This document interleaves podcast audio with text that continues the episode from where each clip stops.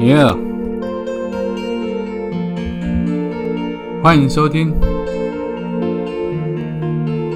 H 的第八种声音，准备好了，Come on，Go。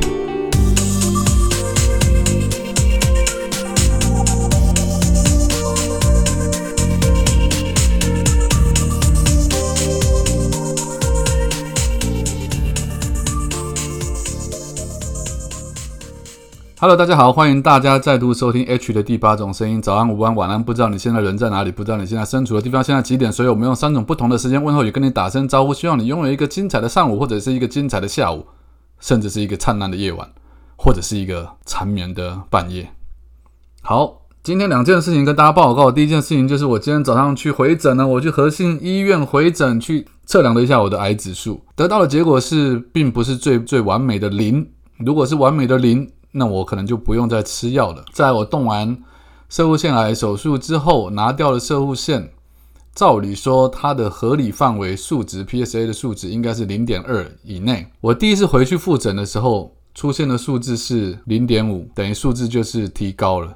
所以医生就赶快叫你赶紧叫我吃药。然后我得到的三个月的标靶药物。在吃了那个药之后，我又恢复到零了。但是这一次又三个月没吃药，我回去，我本来以为如果这次还是零的话，我应该就可以不用吃药了吧？但结果得到的是零点一九，离最理想的零点二以内差了一点点，也就是在边缘，在危险边缘范围内。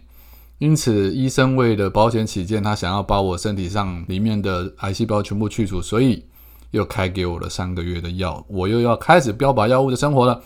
恭喜我！好，我只能苦中作乐。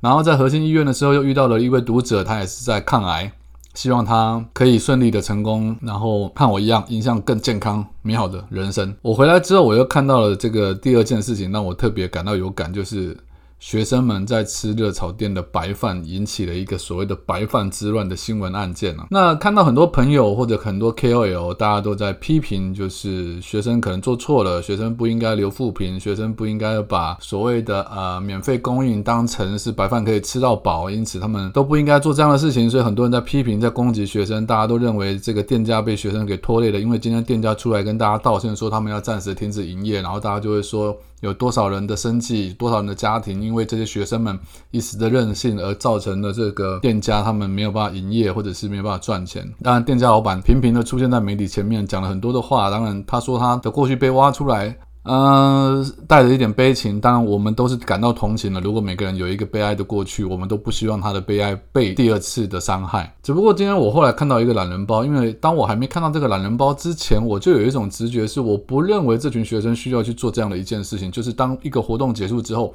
二十几个人他们去一间快炒店、热炒店吃饭。结果因为白饭不够，然后气得一堆人去留一颗心的负评。只有两种可能性，你知道，如果正常逻辑来讲，就是这是一群完全吸音啊，就是他妈的王八蛋，就是要把你这件事搞垮了。这种 OK，如果是这样的一群小朋友，我可以跟你们讲，我绝对会在网络上直接谴责骂他。骂他们骂到底，可是问题是，问题是，问题来了哦。问题是在他们办完这些活动之后，你知道大学生有几种？一种是不办活动的，一种是跑夜店的，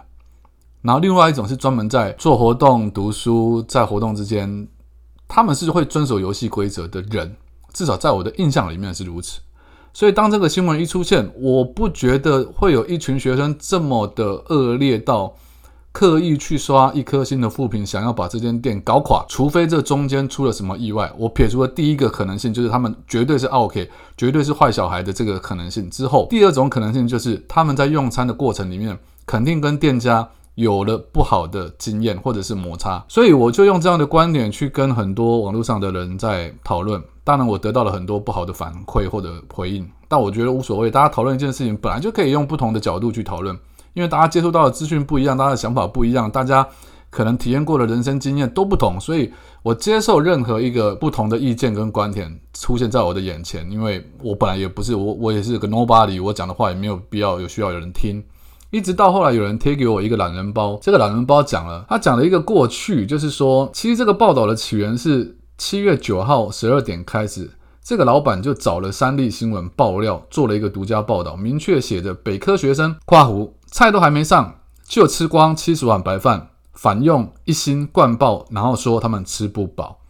这篇报道里面，老板说的几大爆点非常离奇，非常猎奇，导致全台湾后来所有的媒体转发之后，但全部都是假的。第一点是，他们说老板说有二十个人用餐，说要吃庆功宴，但结果来了四十个人。第二点是说，菜都还没上，学生就吃完了两锅七十人份的饭，哦，七十人份。第三点是，店家说煮饭需要时间，是学生回应不要，然后就离开了，然后狂洗一星负评。第四点是。白饭免费不代表吃到饱这件事情。好，那这个后来就是大家当然很多人看到这些报道之后，他们会觉得啊，这些学生有问题的一些原因所在。但是如果我按照这篇文章的逻辑看下来，他们告诉说的是学生电话询问说二十几个人接不接，店家说没问题，但是后来其实只来了二十七个人。但是老板在跟新闻爆料的时候，是一下说三十个，一下说四十个人。一下子说三十个人到四十个人，人数是变来变去的，其实根本就没有那么多人。然后第二点，他说学生还没上菜就吃光了七十碗饭，这件事根本就是假的。学生他们自己描述是二十七个人，总共只吃了三十三碗饭，并且店内还有其他的客人。好，然后再来就是说，吃饭当天是周六的晚上，学生七点四十抵达，八点五十离开。热炒店营业的时间是五点，下午五点到晚上十一点。学生根本不可能在七点四十到八点五十这段时间内吃两锅七十碗饭。然后重点是他一开始提的那一点，他说学生没有吃菜，菜都没有吃就干吃了七十碗饭，这个可能性有吗？好，那另外就是学生不等店家煮饭，这也是假的，因为老板踢爆白饭说要煮，学生说不要等，可是学生这边的说辞是。店家坚称直接不补饭，给了两个原因，说每天就是补两桶饭，然后八点以后不补饭，怕浪费。结果老板公布了补饭监视器的画面，他打脸学生说谎，但实际上监视器画面你仔细看的话，补饭的时间根本是七点四十到七点五十的区间，店员补一锅饭，拿了另外一锅空的锅走，其实也就是他们只吃了一锅饭，然后画面也显示了学生餐桌上都是空的。没有菜也没有碗，都在划手机、打屁、玩水瓶，符合了他们学生说七点四十分入店的说法。好啦，这篇文章后面还有很多啦，其实重点就是要讲，其实从头到尾是老板转听，就是他听了热炒店里面的店员转述之后，他认为这件事情需要跟媒体爆料。我不知道他是存心还是有意的，反正就是找三立新闻来爆料。爆料之后就把新闻或者是把事件发生的内容跟经过都做了一些扭曲。导致后面的新闻报道全部都风向都变了。那我只想说，我也不想讲他们这篇报道绝对是正确或绝对是错的。我只想告诉所有任何一个 KOL 或者是说在网络上评论所有新闻事件的人们，或者回应这些文章的人们、留言的人们，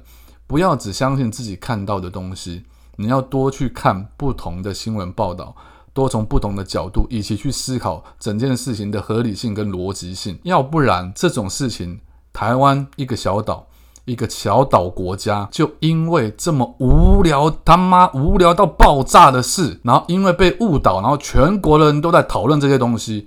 大家不觉得这很无聊吗？我讲一个更难听的，我的朋友开餐厅的，他直接讲一句很简单的话：他们如果吃不饱，你做什么东西你都让他们吃饱就好了。你身为一个服务业的老板，你这件事做不到，然后你找媒体来爆料，你认为这样是对的吗？刷一颗星的负评，你们要讲是对是错，这个见仁见智。如果刷一颗星负评是错的，那请问那就直接把 Google 的那个评鉴的那个那个机制改掉就好了，就永远不要有一颗星的负评嘛。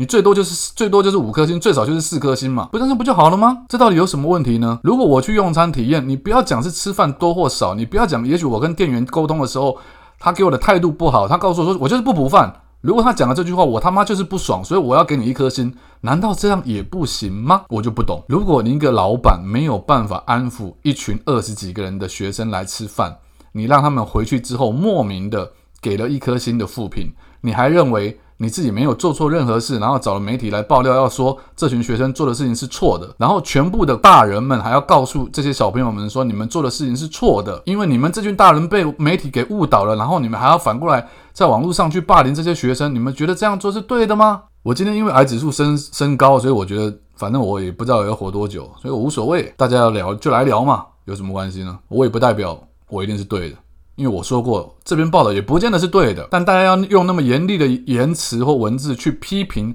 批判那些大学生，说他们撩人，他们以后出了社会就不要当老板，他们以后就怎么样就怎么样。你们要用这种口气去批评一件你根本就不了解全貌的事情的话，那我也可以用这种口气来对你们讲。那你们看到这篇报道之后，我已经贴到我自己的粉端上面。你们去看这篇报道，你们再来讨论到底事情从头到尾谁会是做错事的人，或者是该是被全民来批评的那个那个角色。好了，我一点都没有生气，我只是想大声一点，你知道，就是因为我的指数过高，然后我要早点睡觉。当然，也许我是错的，我还是要讲，在任何一件事情批评之前，我都要告诉所有的人，我都不会认为我是绝对对的，留一条后路。你要让大家知道的是，我们想做的是最客观跟全面性的分析、解释、跟报道、跟说明，然后我们可以从里面得到好的知识跟资源，而不是用你自己曾经做过什么事，用你自己曾经吃过什么饭。用你的朋友曾经开过什么样的餐厅，用你自己的体验套到这个新闻里面，然后就开始说那些人就是错的，这些人绝对有问题，这些人以后 Q 港撩连呐！我实在受不了这种主观先入为主的判断观念，就这样了，拜拜。